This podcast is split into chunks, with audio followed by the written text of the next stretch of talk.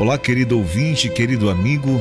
Hoje eu quero compartilhar com você a mensagem da palavra de Deus que está no livro de Salmos, o capítulo 38, o versículo 4 e o versículo 8, que diz assim: Minha culpa me sufoca, é um fardo pesado e insuportável.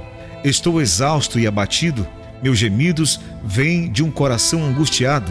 Queridos amigos e amigas, Davi passou por algum sofrimento que poderia ter evitado e deixou registros claros, profundos e descritos de seus sentimentos e experiências. Por vezes também há sofrimento em nossa vida que poderíamos ter evitado.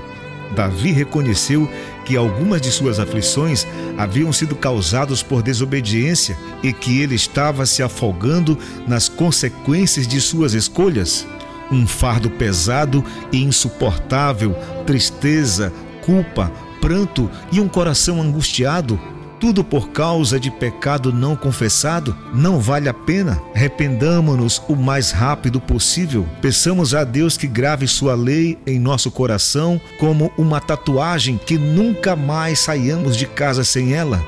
Deus nos ama a ponto de permitir que cruzemos o fogo quando deseja nos purificar deixa que atravessemos enchentes que nos limpam, usa até mesmo o sofrimento decorrente de pecado para moldar o nosso coração para o seu reino e nos conduzir para um lugar de bênção.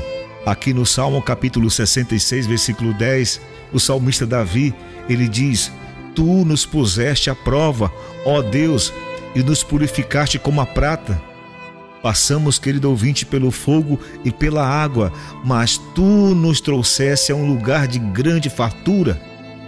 Essa é a promessa de Deus. Embora você esteja passando por problema, por dificuldade, não existe fardo que Deus permita que você não possa carregar para o seu bem, para o seu melhor. Que Deus te abençoe. Reflita sobre isso no dia de hoje e ore comigo agora. Bondoso e querido Pai Celestial.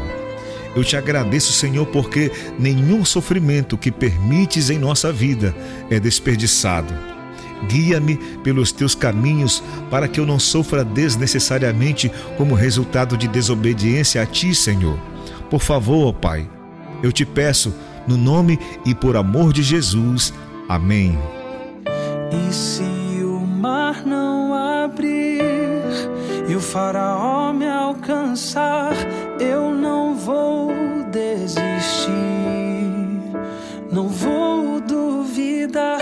E se o gigante não cair, se a fornalha me queimar, mesmo que eu morra aqui, sei que amanhã vou acordar.